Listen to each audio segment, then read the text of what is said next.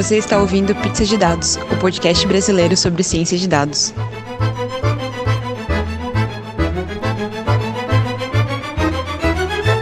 Oi, pessoal, bem-vindos a mais um Pizza de Dados. É, essa é a nossa quinta edição, então a gente está trazendo um convidado super especial. Eu sou a Letícia. Oi, eu sou o Kuducos. Oi, eu sou a Jéssica. Oi, eu sou o Gustavo. E esse é mais um Pizza de Dados. Bom, vou falar agora é, dos recados que a gente tem para essa semana. Queria agradecer ao Cláudio Filho, que indicou um plugin do PEP8 para Júpiter. Então, acho que você coloca percentual percentual PEP8 e a PEP8 começa a valer naquela célula específica. Muito obrigada pela dica. É, fiquei reclamando muito do PEP8, ele veio aí contribuir. é, agradecer também o Lucas do Prado Polo, que sugeriu para a gente fazer um Patreon para conseguir grana aí para edição, microfone, esse tipo de coisa que acabam é, a gente faz com as nossas próprias pernas e acaba não sendo tão bom. A gente está pensando a respeito, pensando a respeito de como dar benefícios para quem for participar. Então, muito obrigada aí pela dica, a gente está pensando a respeito. E também agradecer o DataVis Brasil, que no ano passado ele incluiu a, tanto o, o Pizza de Dados quanto o meu o Twitter, o do Gustavo e da Jéssica, na lista de colaborativa de quem seguir nas redes sociais em 2018 sobre Big Data, Data Science, jornalismo de dados e visualização de dados. Muito, muito obrigada. Bom, dessa vez a gente tem de novo um convidado super de honra. A gente trouxe o Kuducos para falar um pouco da, do projeto Operação Serenata de Amor, que é um fenômeno no Brasil, é um projeto assim sensacional. Se você não conhece, você vai conhecer um pouquinho hoje mas vale a pena conhecer. Bem-vindo, Kuducos, a gente está muito feliz de receber você. E se apresenta um pouquinho, fala um pouco da sua história, é, conta aí como é que você foi parar nesse projeto e, claro, a sua pizza favorita. Bom, vamos lá.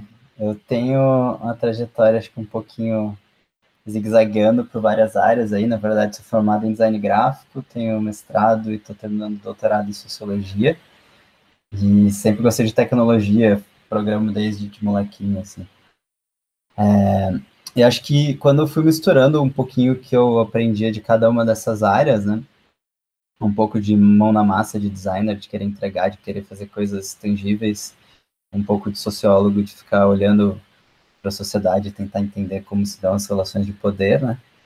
E com a tecnologia como ferramenta, eu, eu acabo me definindo, me definindo hoje é, como alguém que usa a tecnologia como voz política, ou alguma coisa que está quase virando buzzword, se é que já não virou, é, tecnologia para inovação cívica e coisas nessas áreas. Isso é, acho que como eu mais tenho me envolvido em projetos hoje.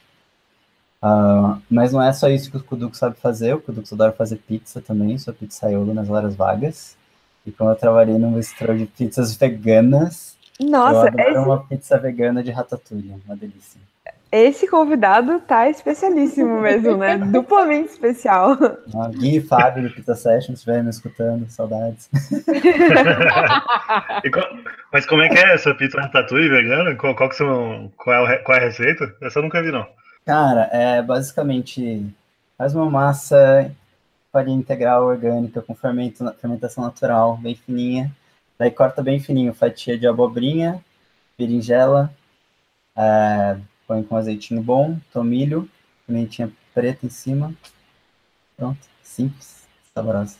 Rapaz, chique demais. Chique demais. Muito legal. E fala um pouquinho, é, primeiro apresenta o projeto Serenata, dá um assim um, uma geral aí para quem não conhece e fala também um pouquinho de como você foi parar nesse projeto, seu seu papel ali dentro, por favor. Uhum. Ah, então, a, a Operação Serenato de Amor, né, ela começou basicamente da cabeça genial de um dos fundadores, que é o Ilho. E ele era um cara que ele é um excelente cientista de dados, até onde eu sei. e, e ele. A espécie de fábula que eu criei para contar é que ele não, não tinha muito interesse em política até um certo ponto. E em algum momento da vida dele, ele falou: pô, como é que eu uso o que eu sei tecnologia, ele é um desenvolvedor ótimo também, cientista de dados. para navegar por um mundo que eu não conheço, que eu nunca me interessei, agora eu quero me interessar, que era política, né? Isso foi, digamos, pós manifestações de 2013, que acho que o Brasil foi muitos brasileiros foram se reengajando politicamente.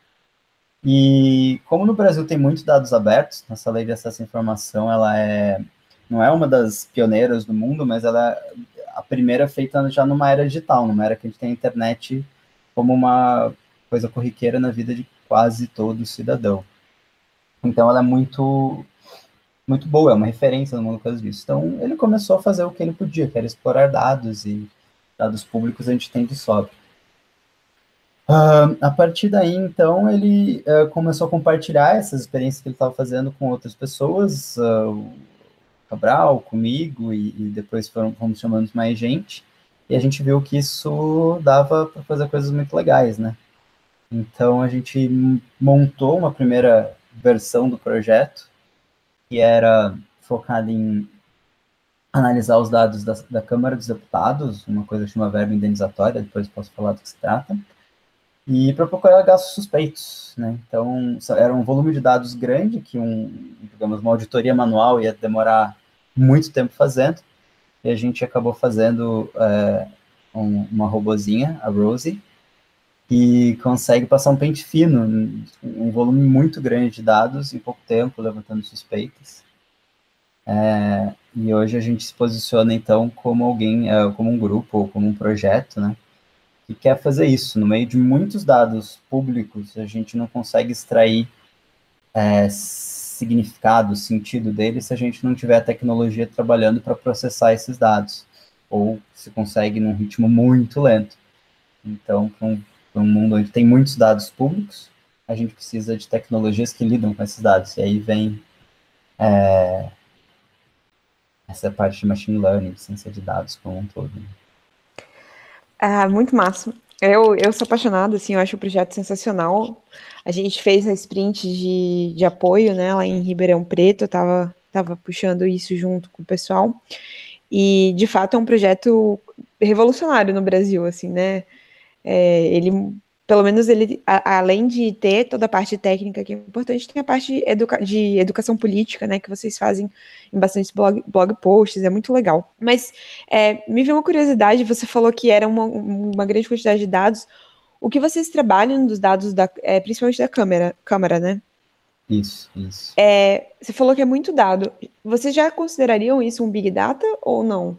Hum, é difícil, né, botar uma métrica do que é Big Data não, mas acho que não. São é, milhões, é, um, não chegou a 2 milhões de reembolsos, e junto com isso a gente começa a colocar outras camadas de dados, né? Então, ah, a gente vai pegar, cada reembolso é feito para uma empresa, então a gente tem um outro dataset separado com os dados daquela empresa. Daí a gente tem uh, um outro dataset dizendo quem é o sócio de quais são os sócios de cada uma dessas empresas. Mas não chega a ser Big Data, não. É, é muito no sentido de, ah, sou um cidadão engajado, vou baixar essa planilha aqui no meu Excel e vou, e vou tentar ver como que os políticos estão gastando dinheiro. Tipo, aí sim é muito, mas para Big Data falta muito. Legal. É, só queria lembrar quem está ouvindo a gente que além do Cuducos, que trabalha no Serenata de Amor, a Jéssica, né, nossa pizzaiola aí preferida, ela ela também fez parte do projeto por quase um ano, então ela também pode mais. falar com bastante. Hã? Mais? Continuo fazendo. Ah, então, ela... então eu, não, eu não falei isso? Desculpa. A Jéssica continua fazendo parte aí do Serenata, já fez parte por mais de um ano, então ela também vai dar a, a opinião técnica dela aí. Então, partindo para outra pergunta técnica, assim, quais, quais foram as principais dificuldades, é, sem ser políticas, né, mais técnicas mesmo, é, de, de linguagem, ou armazenamento dos dados, ou captura dos dados? Qual, qual foi a principal dificuldade aí no comecinho do projeto? Era a qualidade não dos dados, mas dos arquivos é sempre uma barreira. A Jéssica tá falando uma careta, não sei se quem vê vai ver a gravação ou vai ver só o áudio.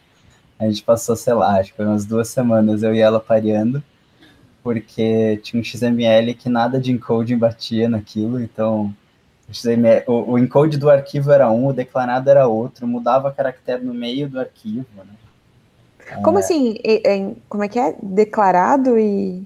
Explica um é, pouquinho melhor sobre isso. Uhum. Uh, o XML ele é um, um, formato de arquivo que é de marcação. Então você é um texto puro, que você tem lá um, uma sintaxe de sinalzinho de menor e maior, e você consegue falar, ah, o texto que vem aqui é um é o nome de uma pessoa, por exemplo. Então ele passa meta-informações sobre os dados, né? E daí uma parte dessas meta-informações é informar a pessoa que vai ler aquele XML ou que vai ler aquele XML qual encoding ele está usando, que é como aquele caractere é guardado no computador, né? E, sei lá, tem alguns encodings aí, tem o ISO 88591, que acho que era o mais comum, o TF8, que é o mais moderno, recomendado. O Latin 1. É, o Latin 1 é o ISO 88591, eu acho. Enfim, eu sempre confundo. E, e assim, o, o que estava declarado no XML que era, não era, não batia com os caracteres que estavam escritos nesse arquivo, e no meio desse arquivo mudava o encoding. Eu não lembro se era bem isso, mas era alguma bagunça, assim. Então, é, enfim, é, é uma historieta aí que a gente conta que, mas aqui acontece várias vezes em vários projetos que a gente conversou, né, Jéssica, que trabalham com dados do governo, é muito meio bagunçada essa padronização dos formatos, dos arquivos é, É que não tem padrão, né? O padrão é não ter padrão. Uh, é. é bizarro isso, é porque se você pegar, se for analisar dados de uma cidade, por exemplo, no portal de transparência da cidade, e for passar para uma outra cidade, começou com a cidade A, passar para a cidade B, a granularidade já varia, o tipo como é, é exposto dado já varia, a, o, o por exemplo, feito se é o TF8, se é Latin 1, se é qualquer outro, é, também varia. Esse tipo de coisa. É, não tem uma padronização assim, tipo, guidelines de como liberar dados públicos para o público. Então, é, um dos maiores problemas que a gente tem é encontrar um padrão, né? Que a gente sempre procura padrão para poder trabalhar com tudo. E aí, como é que você trabalha quando você não tem um padrão? É muito difícil. E tem, tem uma dificuldade não técnica, não sei se cabe também, né? Que é, que é a gente. A gente só consegue dar sentido para esses dados com essa pegada de, de tentar entender melhor como esse dinheiro está sendo gasto. A gente entende a lei que diz como aquele dinheiro público deve ser gasto, né? Então, também tem um trabalho um pouco atípico para quem, é, talvez, né, para quem não é, é, da área, sei lá, de sociais, de direito, de coisas assim, que é você pegar um projeto de lei, você pegar, um, na verdade, é um ato de mesa, desculpa confundir, e entender como que aquilo, como aquele dinheiro pode ser gasto, por que, que pode isso, por que, que não pode aquilo, né? Então, o trabalho aí de se transformar uma legislação, um texto legislativo num algoritmo, né? Uhum. Que é aquele, aquela parte de entendimento do negócio, né? Que o cientista de dados ele não, não adianta só ter um super conhecimento de machine learning se ele não souber nada do, do comportamento do negócio, que o que, que é um outlier, o que, que não é, qual que é o, process, o procedimento que acontece ali dentro para aquele dado acontecer daquela forma, né? Exatamente. Legal. E... Para mim, essa é uma dificuldade técnica mais difícil de entender do que os algoritmos, do que a programação. É, eu estou trabalhando na área jurídica e eu sofro bastante, assim, é muito nome, é muita coisa, é, é, é bem esdrúxulo, assim, porque a gente está vendo, eu, eu particularmente vim de uma área completamente diferente, é, para mim é uma das minhas maiores dificuldades é entender o dado, é entender o que está querendo dizer ali. Uhum. E não deixa de ser uma dificuldade técnica, né? Só não é uma técnica da área da ciência da computação, é uma técnica de outra área. É, para os cientistas de dados é, uma, é uma, uma um problema técnico, né? É, se a gente pegar o, o nosso. Como é que a gente chamou o nosso unicórnio? Nosso efeito unicórnio. É, se você pegar o efeito unicórnio dos cientistas de dados, é, o efeito unicórnio fala que o cientista de dados ele tem que saber de computação, ele tem que saber de estatística, ele tem que saber do negócio, né? Então, uhum. faz parte da, do, da parte técnica. Mas, então. legal. É, uma coisa que eu percebi é que o GitHub de vocês é todo em inglês, né? Ah. Então, apesar de ser um projeto bem brasileiro aí, e acho que a maioria das pessoas envolvidas são do Brasil, né, ou falam português, uhum. por que, que é a decisão de fazer o projeto em inglês? Uh, isso acho que vem bastante da cultura open source, talvez mais global, né, e que vários uh, pacotes open source adotam isso porque eles, talvez meio arrogantemente, a gente se põe no grupo dos arrogantes e essa foi a sua leitura, né? uh, acha que esse código pode ajudar outros lugares também que não só o Brasil, né? Então, essa é uma principal premissa. Uh, talvez existam outros países com dados abertos e sem uma, uma plataforma para processar esses dados, para o cidadão interessado chegar lá e fazer alguma coisa. A gente teve bem específico alguns gringos empolgados com o projeto. A gente tinha um cara no começo que depois acabou uh, se comprometendo com outras coisas e afastou, vez ou outra aparece um no Telegram ou no GitHub.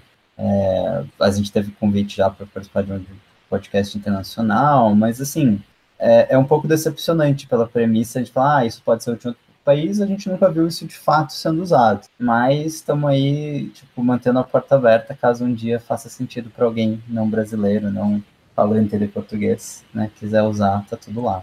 E outra, né, uh, essa conversa do incentivo à transparência, combate à corrupção, não acontece só no Brasil. Então, é, para poder você querer, partir do princípio que você quer ajudar outras localidades que não no Brasil, você tem que imaginar uma língua que, que todo mundo fale, ou imagina-se que todo mundo fale, ou que tem um acesso mais fácil do que, por exemplo, o português. É, e seria, no caso, o inglês, não tem para onde correr, né? Uh, o mundo dos negócios fala inglês. Exato, exato. Legal. É um, é um trade-off, né? A gente perde alguns apoiadores, já, já foi bastante criticado por causa disso, mas ganha, talvez ganhamos outra, ou, outros, outros tipos de apoio também. Então, vamos, Interessante. Vamos manter fiel essa, essa ideia até, até então. Legal. E eu não perguntei se você falou de, de mais ou menos 2 milhões de, de registros, né? Mas quanto que isso dá em termos de, de tamanho computacional aí? Quanto que vocês têm que lidar normalmente? É, até teve, teve, um desafio interessante, porque no começo a Câmara dos Deputados disponibilizava isso em arquivos XML, como eu já falei, e isso eram arquivos muito grandes, difíceis de ser processados, né? Eram 5 GB de XML, às vezes você não tinha a memória RAM no computador de cada um em casa para abrir tudo isso, né? Então, você não conseguia nem abrir o arquivo, é isso que quer dizer para quem não sabe para que serve a memória RAM. Uh, quando a gente começou o projeto, uma das primeiras coisas que a gente fez é tornar esse dado que ele era aberto, acessível. E a gente disse que a gente conseguiu fazer isso porque a gente passou a usar um formato de dados que consegue guardar as mesmas informações sem perda num tamanho de arquivo muito menor. Então, você consegue abrir esse arquivo. Se não me engano, estava em torno dos 300, 400 mega, esse dataset Nossa. principal. Uh... É, uma, é uma redução considerável, né? É, é. para quem conhece o XML, ele tem bastante repetição, né? Cada linha você repete todos os labels, mais indentação, não sei se tem indentação no arquivo que a gente usava. Então, e, e, também a gente pode usar compactação, né? Se usar o LSMA, isso cai menos de 100 mega, né? Com certeza. Uh, não é muito espaço, não é Big Data, mas, como a gente falou, para um ser humano olhar, seria bastante coisa. Legal. É, Pode falar um pouquinho sobre a estrutura técnica, assim, como que o projeto se divide? Eu sei que são vários, né? Tem o Toolbox, a Rose, o Jabas. Uhum. Como é que isso funciona? É, uhum. Queria convidar a Jéssica também para falar aí Uhum. Vocês dois aí de explicarem ah, para a gente um pouquinho. Falou um, eu falo um, a Jéssica fala outro. Acho que tudo começa no, no, no, no, repositório a gente chama de principal, que é o Serenata tracinho de tracinho amor, né? E, e lá é, é um grande playground, assim, a gente trabalha muito com o Jupyter Notebooks, que são formas que a gente consegue conciliar é, código mesmo, Uh, mas também células de texto, então você consegue criar um documento que ele é híbrido. Para o cientista de dados, o cientista de dados consegue ler, para o desenvolvedor ele consegue ler, e até para um leigo em tecnologia, um jornalista interessado, um, como tem as células de texto, o título, formatação de texto, você consegue explicando o raciocínio, então mesmo que o cara não conheça a linguagem que a gente usa, Python ou coisas assim, uh, ele consegue acompanhar o raciocínio. E ali a gente vai testando coisas, a gente vai testando, ah, eu acho que eu quero fazer uma análise, é, uma exploração, algo mais descritivo, ah, eu quero testar se a gente consegue chegar num classifier para descobrir tal tipo de situação, tal hipótese, né? Então tudo começa aí, esse é o Serenata de Amor. Jéssica, fala do próximo, a gente vai alternando, pode ser? E aí puxando, pode, e aí puxando esse gancho do classifier, é basicamente do que a Rose vive, né, porque uh, os classifiers os classifiers que a gente tem, ou basicamente os classificadores, eles têm uma única função de receber o dado, olhar para aquele reembolso é, e dizer se aquele reembolso é suspeito ou não. Então, ele classifica o reembolso em suspeito ou não, ah, baseado em um monte de coisa. Gustavo, você quer fazer uma pergunta? É, não, é, é, foi mal. É uma pergunta que já está pulando um pouco, né? Porque aqui no, no Pai Data Brasília, o, o Pedro apresentou aqui, né, sobre o projeto Serenato de Amor. E, é, na verdade, agora pensando bem, não sei se foi. Acho que foi a Jéssica que explicou isso na, na PyBR. Foi, tá. No último Python Brasil, a Jéssica explicou isso. Que tem. Não foi o Pedro, então. Que tem o Jupyter Notebook. É, e, e, mas o código ele roda no ponto .py mesmo, né? não, não, não roda no, nos notebooks em si. Ou tô errado? Como, como, assim? Eu não entendi essa pergunta. Não, digo assim, na hora de rodar, roda ele, é, é, tipo, deixar ele lá online, né? Lá na Rose e tal, para mandar o tweet, fica, tá, tá lá, né? E para rodar ele lá, ele não tá no Jupyter Notebook. tá, calma. Uh, o Jupyter Notebook, ele tem as análises, tem os gráficos e é mais visual. Ele é salvo em três Isso. versões. Ele tem um HTML para poder você mandar uma página da web para qualquer pessoa, é só abrir no navegador. É, ele tem o ponto .ipynb, que é o Jupyter Notebook em si, que tem uma estrutura de JSON por trás, mas esse é detalhe. Então, é esse que você rodar um no servidor do Jupyter na sua máquina, você vai usar para editar o código, é, rodar o código de novo e conferir se está reprodutível e tudo mais. E ele tem um ponto .py que a gente salva também, onde a parte textual toda vira comentário e fica como se fosse um script Python que você pode rodar e obter os mesmos resultados. Ah, show de bola. Essa era a minha dúvida, porque eu fiquei com a impressão que vocês tinham o, notebook, né? E aí vocês depois faziam um arquivo separado .py, sem ser só a própria conversão, né, do notebook. E aí eu ia perguntar como é que vocês, como é que faz com a alteração, se altera um para atualizar no outro e tal. Mas então é o Jupyter Notebook é o principal mesmo e só exporta ele como .py depois, né? É, eu acho que na fase do playground é. É o que acontece, né? Tem o, o Serenato de Amor, que é o que eu, que eu expliquei, e tem a Rose, que é o que a Jéssica explicou tem um momento de transição. Então, a hora que o notebook se mostra efetivo, pô, essa, essa análise aqui realmente é muito boa em pegar outliers de refeição, por exemplo. Aí a gente extrai esse código, o, o principal daquele código do, do notebook, e reescreve ele na Rose, mas aí já com uma cultura de desenvolvedor. O que eu quero dizer com isso? Já com uma estrutura de testes, com uma arquitetura de software um pouquinho mais avançada, para ser é, mais, como é que fala, versátil, poder trabalhar, vamos supor, com suspeita de refeição na Câmara e no Senado, né? Então, existe esse momento de portar o código daqui para lá. Mas isso a gente não precisa atualizar o notebook, ele fica como registro histórico de onde aquele, aquela análise surgiu. Ah, perfeito. Ele é. ele é um rascunho que a gente passa limpo ali. É porque não necessariamente um código que ele é bom e fácil de você visualizar e entender, ele é escalável, ele entra na configuração que a Rose trabalha. Então, o código, ele não é porque quando a gente fala né, de, de portar para uma, uma estrutura, não é que aquele código está ruim, é que para aquela outra estrutura aquele código não vai ser tão efetivo ou não vai estar tá feito da maneira como a estrutura precisa, entendeu?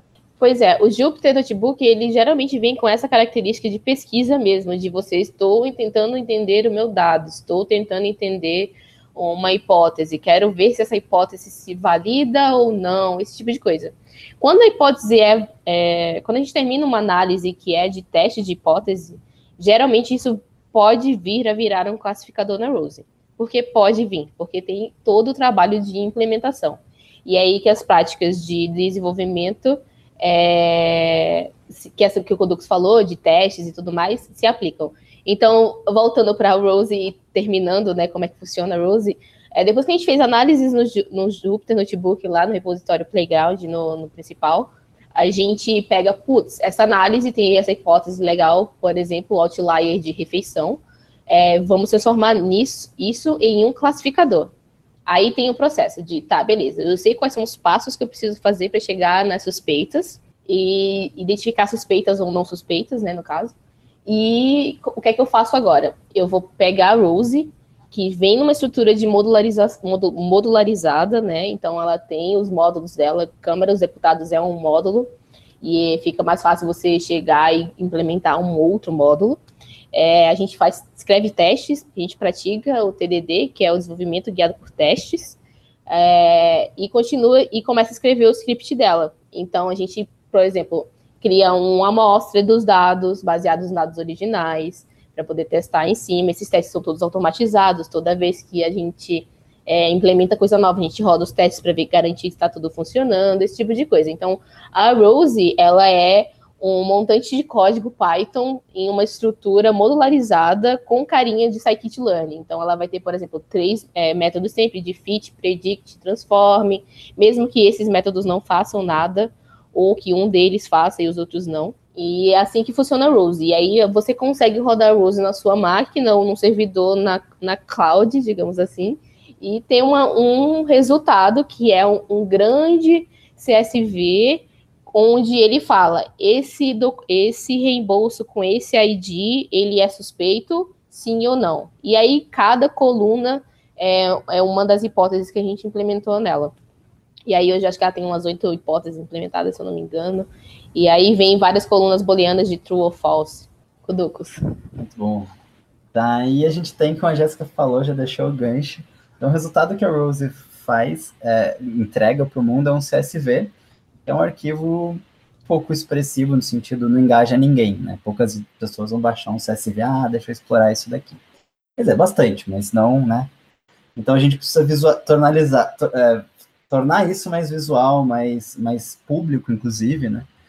E daí uh, existe um, um, um, outro repositório, um outro projetinho dentro da Serenata, que é o Jarbas. Ele é uma, é uma, uma aplicação web, um, um site, basicamente, e a gente disponibiliza todos esses dados. É, não só os dados que a gente baixa da Câmara, que já estão disponíveis, de certa forma, na Câmara dos Deputados, mas junto com o resultado da análise da Rose. E junto com algumas outras camadas de dados. Então, a gente já puxa a ficha de CNPJ da empresa onde foi feito aquele gasto, já tem algumas facilidades, como link direto para a nota fiscal escaneada, imagenzinha do Google Street View da onde aquele, do endereço daquele estabelecimento, link para o Google Maps e tudo mais. Então, o Jarbas, ele é tudo que tem público na câmera, com interface de busca um pouco melhor e com mais camadas de informação, que ajudam, então, o cidadão ou quem está interessado ter um contexto sobre aquele reembolso. Uh, ninguém, acho que, usou isso para muita coisa. Jabas tem uma API pública, então, se você quer usar esses dados e fazer outra aplicação em cima, está tudo disponível lá, mas, pelo menos que eu saiba, ninguém usou a API pública do Jabas até hoje. A não ser nós mesmos. a não ser nós mesmos. É, aí depois do Jarbas, a gente tem mais alguns repositórios, por exemplo, o repositório do Tweetbot da Rose. Então, uh, como todo bom brasileiro, a Rose gosta de colocar no tweet coisas sobre o seu trabalho. É, e aí a gente tem um repositório que tem um, uh, um projeto Python que é responsável por montar a fila de tweets uh, baseado nos é, reembolsos que a Rose considerou suspeito. Então, a cada intervalo de tempo, que se não me engano são quatro horas, é, a, a Rose twitta. A não ser quando ela para de twittar, que geralmente quando a fila baixou e a gente tem que rodar o script dela de novo para ver se encontra mais suspeitas novas. Se encontrar, volta a twittar. Se não encontrar, e aí, estamos funcionando. Twitter da Rose foi uma foi uma coisa que, que deu, gerou bastante impacto, né? Porque ela marca o deputado a deputada, então gerou bastante controvérsia aí, né? Não por parte da população, porque a população gostou de, de ver isso, mas por conta a gente, dos. A gente foi meio puxado a fazer isso, né? Teve um, um, um momento na Serenata que a gente já tinha, digamos, um bom avanço no MVP, a gente tinha uma verba que a gente levantou pelo Catarse, né, para o financiamento coletivo, ela estava acabando e a gente queria, digamos, fazer um final para essa primeira etapa, os primeiros dois ou três meses do projeto. E a gente fez o, o, o, o que a gente chamou de uma maratona de denúncias com esse MVP. Então, o MVP, para quem não sabe, é o Minimum Viable Product. É, um, é uma ideia muito básica do que você acha que o teu produto pode entregar para o mundo, né? E no nosso caso eram suspeitas sobre gastos dos deputados. Então a gente falou, vamos denunciar isso e ver o que a gente consegue de resposta. E a gente teve uma taxa de resposta baixíssima, assim, tipo uma semana, oito pessoas fazendo denúncia, tipo, o dia inteiro. Vocês estão escutando um, barulhão aqui no fundo não? Tem um, tem um bar de palmeirense aqui do lado de casa e quando eles gritam assim é porque o Palmeiras está jogando. e, então, aparentemente, estamos gravando no dia que o Palmeiras joga. Mas enfim, é, então, o que a gente tinha desse produto naquele ponto era um monte de denúncias, a gente queria fazer alguma coisa com, com, com essas denúncias. E a gente tinha medo, né? Porque uh, medo de retaliação, medo de processo, processo por, por, por, calúnia, por difamação. A gente tinha bastante confiança no nosso trabalho de, com, com, ciência de dados, mas ciência de dados tem um fundo estatístico, então as coisas são suspeitas, elas não são é, irregularidades, coisas necessariamente ilegais, vão ter falsos positivos, vão ter uh, coisas ali que vai ser a margem de erro e acontece. Então a gente falou, ah, vamos, a gente teve uma ideia de vamos usar a lei de acesso à informação, a gente denuncia, a gente pede esclarecimento sobre esses gastos, e pela, por essa lei de acesso à informação, o governo teria um prazo determinado, relativamente curto, para responder. Na verdade, a gente está esperando resposta até hoje. A gente denunciou mais quase mil reembolsos. Eu não lembro, Jéssica, mas foi tipo 10% de retorno, foi alguma coisa muito pequena, assim, muito baixa. Foi pouco assim mesmo. Eu não ah, lembro assim, o número exato, não. Com ideia, foi, sei lá, 20, 30% e com a qualidade baixíssima. Então a gente teve pouca resposta, as respostas que chegaram não prestavam para nada. Coisas do tipo, não dá para fazer média de menu à la carte. Adoro. Sim, temos um Moço, post sobre isso. Tenho, eu tenho o menu, os valores dos pratos, e eu sei quais pratos você comeu. Dá sim. E e daí a gente falou precisava de uma outra estratégia. Então, o que a gente faz com as suspeitas? Se os meios oficiais não funcionam, a gente partiu por essa oficial, que era tentar uh, engajar. Então, a gente, a Rose, como ela tem esse fundo de ciência de dados, hoje ela pergunta para a população: olha, eu achei esse gasto suspeito, vocês me ajudam a investigar aqui, até o momento Sherlock Holmes aqui, para ver se a minha suspeita tava, tinha algum embasamento ou não, se é um falso positivo que acontece. Ela erra pouco, mas às vezes erra. Ela, ela diz qual que é a hipótese que ela entrou? Tipo, qual, qual, qual que foi o, a possível origem da, da irregularidade? No tweet, não. Ela só identifica, olha, achei um gasto suspeito, você me ajuda a validar esse gasto, a investigar, uh, marca o deputado e coloca o link para os Jarbas. Os Jarbas, por sua vez, tem a, a, ele aparece ali em, é, em, alguma parte do, do Jabas, que eu não lembro agora, não vai dar para explicar porque é visual, mas tem um pedacinho que aparece com qualquer hipótese que levantou aquela suspeita de acordo com a Rose, né?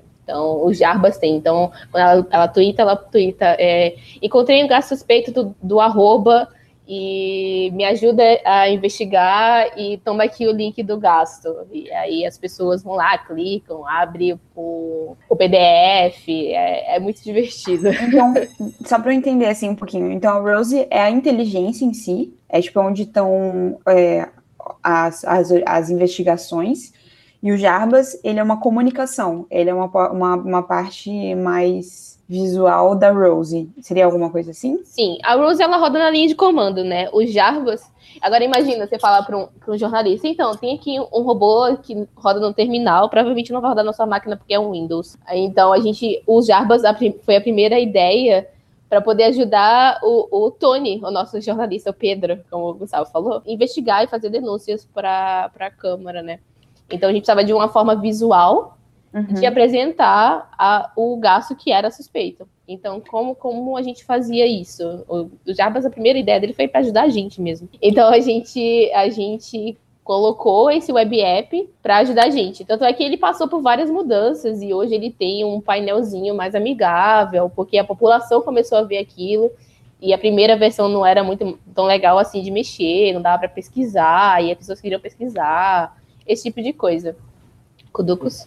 Eu ia falar que o Jarbas ele é meio Frankenstein, né? Porque é, é bem o que a Jéssica já completou. Então, para resumir e não ficar muito repetitivo, ele surgiu como uma ferramenta interna, né? E aos uhum. poucos a gente viu que isso era muito útil para o público geral. E daí uh, a gente está transformando ele aos poucos e então ele é meio Frankenstein, porque ele tem coisas uh, que era útil para quem estava fazendo uma investigação, de gente de dentro da, da nossa equipe, e a gente quis transformar ele numa coisa de utilidade pública e a gente tem algum lugar entre os dois que eu não sei o que é um Frankenstein agora. Então, aproveitando o gancho aí, o que, que tem de tecnologia no Jarbas em si, para depois a gente se aprofundar na Rose? O Jarbas, ele é, em termos de tecnologia, ele é muito simples, ele é um Django rodando com Postgres, e mais, para quem conhece, Postgres é um banco de dados, Django é um framework web, e para quem conhece de web, tem mais umas camadas lá, tem uma fila com RabbitMQ, tem um cache com um cache, coisas assim.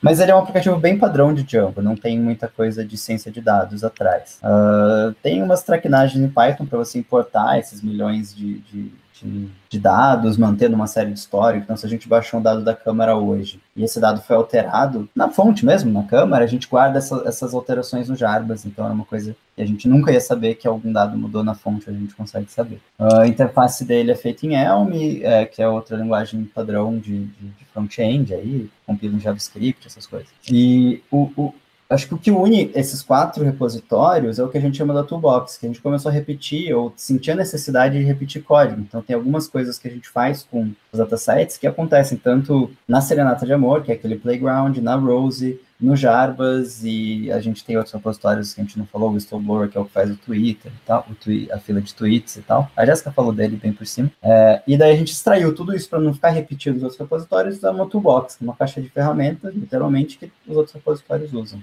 Entendi. Então são cinco repositórios. É o Serenata de Amor para geral, a Rose para a parte de inteligência, o Jarbas para visualização, o tweet da, da Rose, que é um bot que fica tweetando é, suspeitas da Rose, mas com redirecionamento para o Jarbas, e a Toolbox que faz a integração de tudo é uma é um útils. Isso. Um... E a, o legal da Toolbox é que ela está disponível no PyPI. Então vamos supor, é, PyPI, que é o Python Package Index. Então, se você, quis, você usa Python e você quiser instalar a Toolbox, você consegue baixar e instalar ela do PyPI, que é o pip install, o famoso pip install. Uh, e a ideia é que você possa ter acesso tanto ao código que a gente usa no dia a dia para lidar com os datasets, quanto aos datasets por meio da Toolbox. Então, você consegue usar ela para baixar as cópias que a gente tem de backup, você consegue é, gerar as suas cópias locais para fazer análise, se você não quiser baixar, por exemplo, o XML da câmara, ou não quiser acessar a API da câmara, porque por motivos N, você não sabe, você não quer mexer, a API da câmera está fora do ar, sei lá, esse tipo de coisa. Então, a Toolbox, ela, ela tipo, corta a necessidade de cópia e cola de código, e aí passa a ser um pacote como o Pandas, que você faz importe Pandas, é, SPD ou coisa do gênero. Uhum. O, a Toolbox é muito usada porque assim a gente tenta ser uh, focado em dados, em visualização de dados, mas não em fornecer os datasets. Então a gente fornece a ferramenta que ou vai pegar as nossas versões dos datasets, que são meio datadas, então a cada X meses a gente pega um, um, um gera um dataset atualizado, bota lá num, num, arquivo, num servidor para as pessoas fazerem o download, mas as pessoas às vezes reclamam, ah, o arquivo que está lá só foi atualizado em novembro, estamos aqui quase, é, sei lá, dois meses depois, vocês não vão atualizar? Então, tipo, cara, a gente não precisa atualizar, roda a Toolbox, ela vai fazer todo esse trabalho para você, vai lá na câmera, pega os dados fresquinhos de hoje, e você tem o, o dataset aí atualizado para fazer o que tu quer. E a Toolbox é toda Python? Sim, pacote Python. 100% é. Python. Tá, legal. É... Python 3, Python 2 não mexemos. A Ruse também é toda Python. Toda tá. é, só o Jarbas que tem Elm. O é. resto é, tudo é Python. É, no, no front-end de, de investigação ele tem Elm, mas uh, tem a outro, o outro front-end, que é o front-end do admin, que é o admin normal, que aí não é Elm, né? Tá. É o Django padrão. Legal. É, eu queria voltar na Rose, assim, que acho que a Rose é a menina dos olhos, vou colocar assim. e eu queria que vocês falassem um pouquinho mais sobre as hipóteses, como que vocês. Porque vocês não usaram um algoritmo pronto, né? Vocês criaram um algoritmo de vocês, né? E fala um pouquinho mais sobre esse processo decisório de não usar um algoritmo pronto, de, de, de construir algo do zero, assim, como é que foi isso? Hum, eu acho que assim, tudo, tudo começou com uma metodologia que é HDD, Hypothesis Driven Development, que é, uh, assim como a gente tem, acho que é mais famoso, o TDD, Test Driven Development, que os testes vão guiando o desenvolvimento do seu produto, né? Uh, essa outra metodologia você define hipóteses que vão guiar o desenvolvimento do seu, do, do seu produto. Acho que eu falei tecnologia, não metodologia. Desculpa, gente. É, então, assim, a gente começou olhando para os dados, lendo a lei, e falou, pô, o que seria uma hipótese para a gente, entre aspas, burlar isso? Então, a gente estava usando de exemplo aqui outlier de alimentação. Tá, de certa forma, escrito no ato de mesa que essa verba é só para os deputados pagarem a própria alimentação. Então, se a gente de alguma forma conseguir analisar os dados de reembolso de alimentação e tiver algum indício de que aquele valor naquele estabelecimento, naquela data e vários outros fatores, uh, algum, algum indício ali que leva a crer que ele pagou a refeição para mais alguma pessoa, é uma suspeita. Pode ser que não, pode ser que ele fez a caderneta no bar e paga a conta uma vez por semana, então vai dar um valor um pouco fora do comum, mas enfim. E então, junto com essa ideia de criar as hipóteses, a gente criou é, a gente fez time boxing, que é definir um tempo para cada hipótese. Tá, tem uma hipótese, a gente vai trabalhar duas semanas nela. Se em duas semanas não, não sair nada, arquiva essa e passa para a próxima. É, e então, assim, nesse sentido, a gente começou a desenvolver os primeiros classificadores da Rose com tantas particularidades que os algoritmos prontos eram auxiliares. Então, não é que a gente criou tudo do zero. A gente usa, sei lá, k-means mas ele entra como parte da construção da solução que é focado numa hipótese específica. Então, falei do K-means, se não me engano, a gente usa K-means para descobrir qual que seria um preço ok para uma refeição num dado restaurante. Então, a gente tem CNPJs, que a gente tem muito dado, CNPJs restaurantes, a gente tem muitos dados, a gente consegue saber só com os CNPJs daquele restaurante qual o preço esperado ali. Mas tem restaurantes que têm poucos dados, que foram poucos frequentados pelos deputados que a gente está olhando. Então a gente consegue agrupar eles, que é o que o K-Means faz. faz. Jéssica, se eu estou falando besteira, você me corta, hein? Uh, agrupar esses restaurantes para é, ter mais dados e conseguir ser mais assertivo com eles, né? Jéssica, quer, quer complementar alguma coisa? Não, o Lucas explicou lindamente, é isso mesmo. Então, é, as hipóteses, os classificadores da Rose são, de certa forma, é, tailor-made, como seria português para isso? Uh, Customizados. Feitos sob medida. Feitos sob medida. Medida. São feitos sob medidas para o negócio que a gente está tratando, que é o, os reembolsos da, dos deputados federais. Então, é, quando você leva em consideração o, o, seu negócio, você acaba tendo algumas especificidades e alguns ajustes aos algoritmos tradicionais que você precisa fazer. É, no caso do K-means, por exemplo, você precisa, a gente às vezes precisa colocar algumas regras de filtro nos resultados e antes dos resultados, esse tipo de coisa. Então não é só usar o K-means, não é só usar um Benford's Law por si só. É você usar isso e acrescentar a informação que você traz do negócio, ou no caso das leis, para o código, entendeu? Então, tipo, é, quando eu falo para as pessoas assim, ah, a Rose, ela é toda feita sob medida, ela é. A gente implementou do zero. Não é bem do zero, né? Porque a gente usa métodos prontos que vem do Pandas, vem do Scikit-Learn, por aí vai. Mas ela tem é, os tweaks que são as coisas que a gente faz de acordo com a, a análise exploratória anterior, com aquele notebook de teste da hipótese. Então, a gente usa isso para poder deixar ela mais redondinha, digamos assim. É, é bem legal vocês falarem isso, porque, assim, ao meu ver, parece bastante com um processo natural de um, de um projeto de ciência de dados. Tipo, essa questão, você tem a parte exploratória, depois você aplica isso para um produto que vai ter uma, uma característica completamente diferente da parte exploratória, mas vai estar implementando aquela análise de forma mais escalável, de forma mais organizada, dentro de um contexto maior. E aí você tem, né, diversas coisas que trabalham em volta desse projeto, assim, né? Porque é o, o que me parece, assim, a Rose está aqui e tudo meio que gira em volta dela ou alimentando ela. Então, me, me, me parece um ótimo exemplo, assim, de um projeto de, de ciência de dados. Eu queria chamar o Gustavo, que está muito quietinho, não está falando, está muito esquisito. Toda vez vocês falam que eu tô quietinho, aí depois quando eu falo, vocês falam que eu tô falando demais. Não, Gustavo, é que você não tem meio termo, amigo. Eu ia fazer outras perguntas, só que depois vocês fizeram, aí eu fico, pô, sem nada. Gustavo, pode perguntar, a gente deixa. Não, mas vocês já fizeram as perguntas que eu, que eu ia perguntar, essa coisa que é o problema. Se não ah. fosse, tava de boa. Mas, é... não, vamos indo, vamos seguindo que, que, que a, a, eu faço as perguntas no, caminho da conversa. Então tá bom. Uma hora ele, então, ele desembesta. É uma coisa muito legal que eu acho difícil na minha vida hoje, que a, a Liz estava falando de toda essa constelação que tem em volta da Rose para ela funcionar bem, né? Eu acabei sendo pego de surpresa por isso, que acho que é uma área que está um pouco indefinida e que eu adoro, que é trabalhar com volume de dados, só que eu não sou um cientista de dados que, sabe dos algoritmos e tal, mas eu adoro, tipo, tem um dataset de trocentos GB, eu não consigo processar em memória. Eu adoro ficar trabalhando soluções técnicas para viabilizar isso, seja no nível de arquitetura, seja no nível de código mesmo, seja no nível de definição de linguagem, né?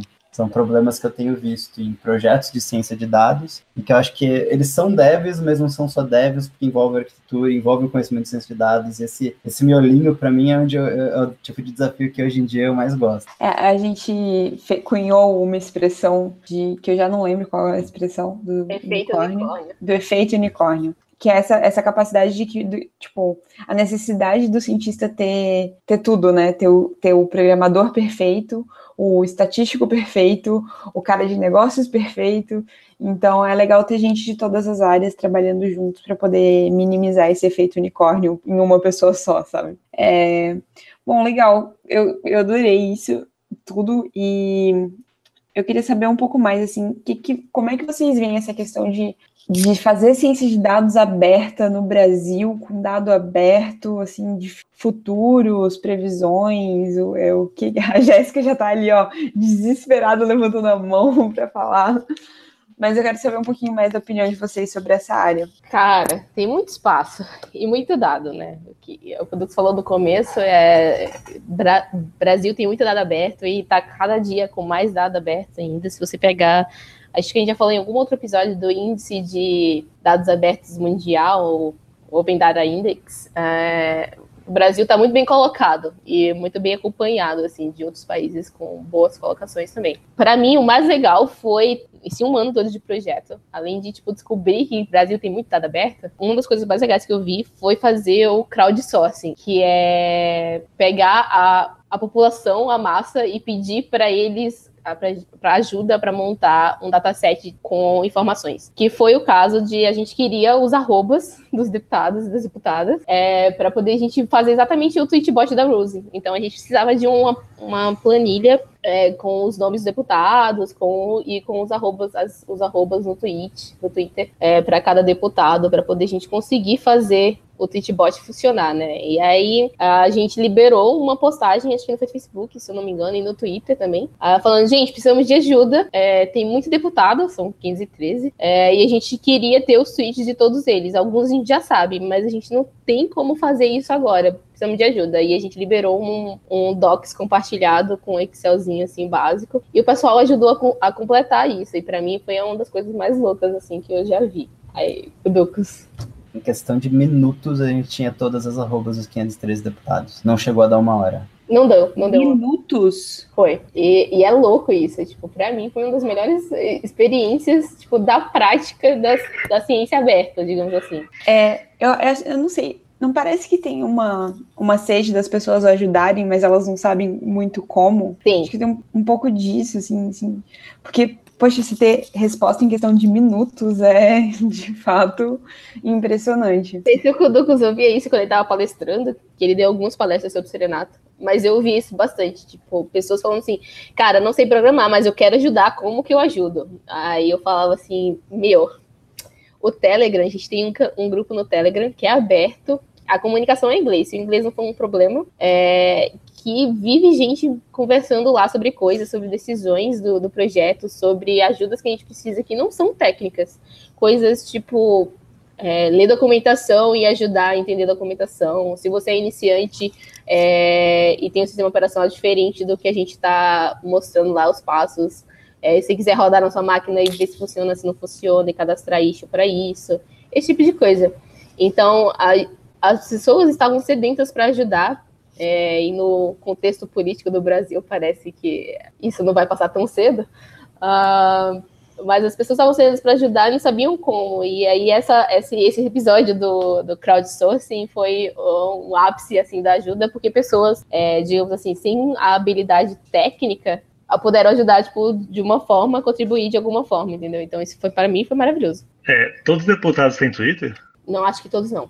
Mas. Não. Não. Poucos não tem, mas muitos. Poucos não tem. Bom, a gente falou da, da Rose, né? Da.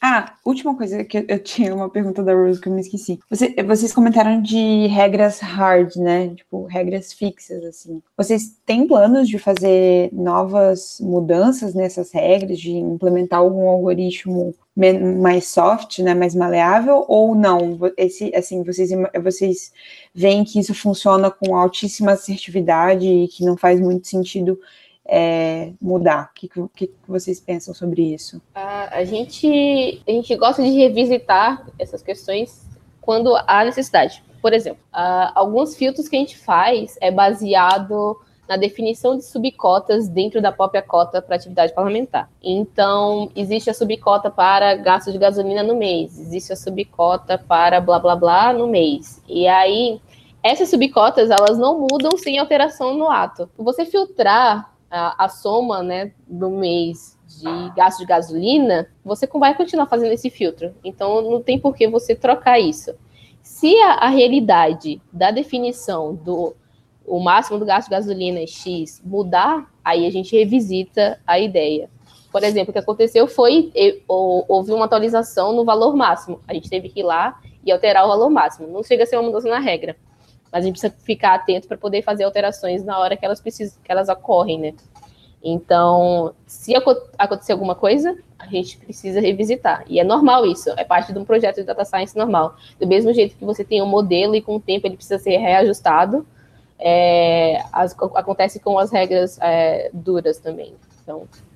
Tem, tem uma história legal sobre isso também. É, a gente começou fazendo só com machine learning não supervisionado. A gente não tinha um dataset falando, olha, esses gastos aqui são suspeitos. Especialmente porque quando um deputado devolve um, um reembolso que ele recebeu, é, esse dado some do mundo. A Câmara deleta esse dataset e a gente não fica sabendo. Então, a gente poderia pegar reembolsos que foram feitos e depois devolvidos no passado, mas a Câmara não disponibiliza, né? Então a gente começou e, e, a gente tem umas barreiras de arquiteturas hoje, que a gente tem coisas muito legais que não estão implementadas na Rose por questão de arquitetura. Então, por exemplo, não pode ter nota fiscal que tem que é preenchida à mão, porque tem generalização, tem só aquele só cupom fiscal que está descrito todos os serviços, produtos, né? E daí tem um dos contribuidores mais lindos do projeto lá, o Silvio, ele fez um, um algoritmo que fez um notebook que usa deep learning. Então, ele tem, tem, tem uma etapa do processo que é, é machine learning supervisionado. Então, a gente está com isso no, parado no nosso gargalo, porque a nossa arquitetura foi toda feita para não supervisionado. E agora a gente tem que parar e ver exatamente em qual, desse, em qual momento e em qual desses cinco repositórios a gente vai gerar o um modelo, a gente vai deixar um modelo disponível, a gente vai disponibilizar também o código se você quer gerar o seu próprio modelo, né? Uh, então, tem algumas questões de arquiteturas que mudam nesse sentido também. E daí, só de, a, aproveitando a deixa para a história que a Jéssica contou de crowdsourcing, né? Quando o Silvio estava fazendo essa análise, ele precisava treinar, então, um modelo Uh, ou seja, ele precisava, grosso modo, ter mil reembolsos classificados se aquele lá era uma nota fiscal preenchida à mão ou não, né? E foi o mesmo processo, a gente colocou nas redes sociais um link para o Google Drive com é, cada linha era um, um, um, uma URL, né, um endereço para um, uma nota fiscal, e muito rápido também as pessoas se engajaram, foram lá e só colocavam se era feito à mão ou se era um, cupom impresso, né. É, então, assim, tem essas coisas que não são exatamente hard-coded ali, né, duras, mas que a gente também tá, tá mudando aí, ou tentando mudar por enquanto. E a gente está mais aberto a novidades, só que a gente precisa preparar a arquitetura para receber essas novidades. É, é, você falou que, que quando eles fazem o um reembolso, né, a Câmara tira lá da base de dados. Mas também você já falou isso que vocês têm a base de dados lá desatualizada de alguns meses. Aí quando vocês atualizam, vocês jogam antiga fora, tipo isso? Não, assim, vocês têm. Então, assim, teria como pegar essa mais completa e ver o que, que sumiu e classificar dessa forma? Uh, no futuro, sim, mas a gente implementou isso há, há, há, não muito tempo, ou pelo menos não há tempo suficiente para ter um, um, um dataset considerável sobre isso. E a gente tem que ver também que podem acontecer outras coisas para o reembolso ser devolvido, não necessariamente ele ser suspeito. Sei lá, o que, que pode acontecer? O deputado pode. Ah, não, esse aqui meu assessor mandou errado, desculpa, né? Então também a gente não pode assumir que todos que foram excluídos eram, eram sei lá, tentativas de usar aquele dinheiro de um modo irregular, né? É, o que acontece também é que a gente salva os backups na, na AWS e o que acontece quando chega um dataset novo, uma versão nova de um dataset já a versão nova de um dataset que já, existe, é, A gente não apaga o antigo do, do AWS, o que a gente apaga é a chamada dele de dentro da toolbox. Então, se você for fazer o download dos mais recentes, você não vai fazer o download dos antigos. Mas a gente tem acesso a eles lá dentro, entendeu? Tanto é que se você nomear explicitamente aquele, aquele, aquela versão do dataset, é, você consegue fazer o download dela. Bom, é, Jéssica, para quem não sabe, o que é a AWS? Ah, o, o, o sistema de cloud da Amazon. Bom, basicamente é o, o, computador da Amazon que eles deixam os arquivos, resumidamente. É, e, e até aproveitando, é, é, vocês falaram que vocês rodam a Rose na linha de comando, né? E de vez em quando, de, de um certo prazo, e vocês já pensaram em deixar ela rodando todo dia para ver se ela descobre uma coisa nova todo dia ou teria algum impedimento disso, alguma limitação? A Rose ela processa um volume grande de dados. É... Não é absurdo se você tem uma infra para isso. Só que no nosso caso a gente é um projeto que não tem muita grana é, que não a gente vive de doação, então depois faz o merchan apoia.se barra serenata, para quem quiser manter o projeto. Mas enfim, é, e a gente preferiu não gastar dinheiro com infraestrutura, porque a gente teria que ter uma, uma máquina virtual, um servidor, com uma quantidade grande de memória RAM para Rose rodar. Isso custa dinheiro. Como os dados da câmera não são atualizados com tanta frequência, na verdade é atualizado a cada dois dias, eu acho, coisa assim a gente acha que achou que não tinha necessidade de criar um servidor só para ela. Então a gente faz esse processo manual. A gente faz uma fila longa de tweets lá e a hora que está acabando a fila a gente roda de novo. E não é o ideal, mas com a grana que a gente tem, que é pouca, Quer dizer, é bastante, mas aqui a gente tem mais coisas que são prioridades, né? A gente optou por não fazer isso. Perfeito, perfeito. E é, é, se não for muita coisa, se não for muito complexo, vocês, vocês podiam é, falar para mim quais, quais, são os critérios de suspeita? Então, vocês, vocês, falaram rapidamente que uma refeição, por exemplo, que está fora da média, está acima da média, ou, ou acima de um certo threshold da média, né, é, é, vai, vai, ser considerado suspeita. Isso seria uma regra. Quais são as outras, assim? Sem precisar entrar tão fundo nos, nos detalhes. Oito. Não sei se eu vou lembrar de todas. Vamos lá. Outlier de refeição. A gente tem o que a gente chama de distância viajada suspeita. Então, se um deputado tem gastos, ele tem que ter feito pessoalmente em várias cidades num espaço curto de tempo, em um dia tem, sei lá, Rio Branco, Porto Alegre, não sei, Brasília. Uh, CNPJs, os CPFs inválidos, né, que o dígito verificador não confere.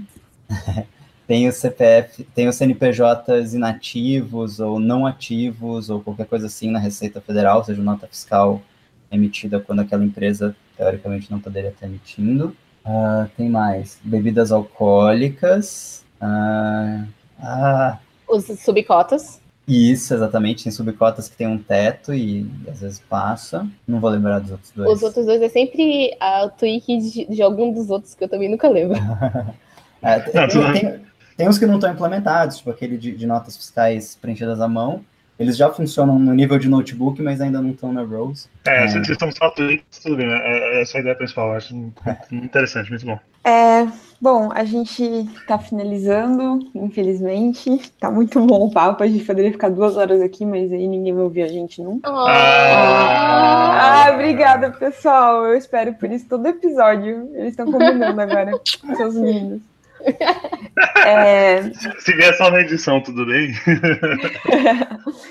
Ducos, é, conta pra gente quais são os planos aí para o Serenata 2018, o que, que vocês estão pensando? Uh, bom, esse ano, né, ano de eleição, a gente quer fazer coisas legais para entrar né, nessa, nessa, discu nessa discussão de campanhas eleitorais, são sempre interessantes do lado de vista social. E do lado de vista tecnológico, cada vez mais importante, né? Ver, ver as discussões que tem sobre bots, sobre fake news, e a gente tá, quer se meter nesse meio. Então, a gente foi convidado para ser o programa de uh, programa de ciência de dados voltado para inovação cívica da Open Knowledge Foundation. Na verdade, eles estão é, apoiando a gente com pagando mais uma pessoa para trabalhar com a gente e ajudando na captação de recursos para a gente fazer uh, mais projetos, não só para manter a Rose, o Jarbas e tudo isso funcionando, mas para a gente trazer alguma coisa bem focada nesse cenário eleitoral. Então acho que vem novidades por aí, gente. Nossa, fiquei palminhos, Gustavo na edição, palminhos. Uh, apenas nos próximos capítulos. Muito legal. É, esperamos recebê-los para você e todo o resto do time aí para contar um pouquinho mais para gente do que que tá, do que que vai vir quando quando der certo isso ou dependendo se a gente estiver fazendo uma mensagem do passado aí se já deu certo é muito legal tomara que dê certo é um projeto sensacional eu acompanho de perto desde que começou eu acho que ele tem um papel fundamental no, no Brasil é, de mostrar que nós, como, como população, a gente tem como mudar as coisas, é só ter um pouquinho de força de vontade. E até para des desmistificar essa coisa de que ninguém está interessado, né? Dá para ver aí que questão de minutos vocês tiveram um monte de ajuda de, e vocês até o projeto receber dinheiro, que foi bastante dinheiro, assim, né? Tipo, eu, eu imagino para conseguir manter vocês tanto tempo. Claro que precisaria de mais para conseguir fazer tudo o que vocês querem fazer, mas acho que mostra o interesse da população em, em, querer mudar. E nós, como cientistas de dados, a gente tem esse papel, né, de... É, é, acho que até uma responsabilidade ética da, da nossa profissão de, de tentar fazer, ajudar, usar os nossos conhecimentos para o bem, né. Parabéns pelo projeto. Obrigada por ter vindo falar com a gente. Valeu, valeu pelo convite. Acho que, sei lá, pegando carona no que tu falou, eu acredito muito que quando a gente fala de era da informação, na verdade a informação não vale muita coisa, né? Se informação valesse muita coisa, sei lá, quem tinha as músicas estava ditando as regras do mercado fonográfico. Na verdade é a Apple, o Spotify que que submeteram as gravadoras, né? Quem a Wikipedia seria uma empresa multibilionária, mas na verdade quem está multibilionário é o Google, é o Facebook. Então, na verdade, informação é só um lado. Acho que existe uma tensão entre quem consegue fazer as perguntas, que usam essa informação para daí tirar valor. Então, aí que entra com tudo ciência de dados, né? Em, em, gerar e responder perguntas. Acho que daí que tem o valor que a gente vê em Facebook e não em Wikipedia, que a gente vê em Spotify e não, sei lá, na BNG Ariola ou qualquer outra gravadora que eu não consigo lembrar o nome agora. É muito, muito bom fazer parte desse, desse desafio da era dos, da informação, que informação em si não vale nada. É, é o conhecimento que vale, né? Uhum. Bom, então, se você que está ouvindo a gente quiser ajudar o Serenata de Amor a continuar vivo, apoia-se, né?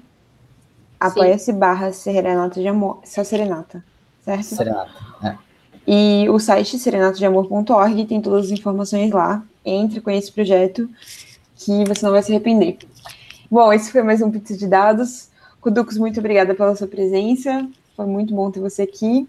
E é isso. Boa noite, pessoal. Tchau. Tchau, boa noite.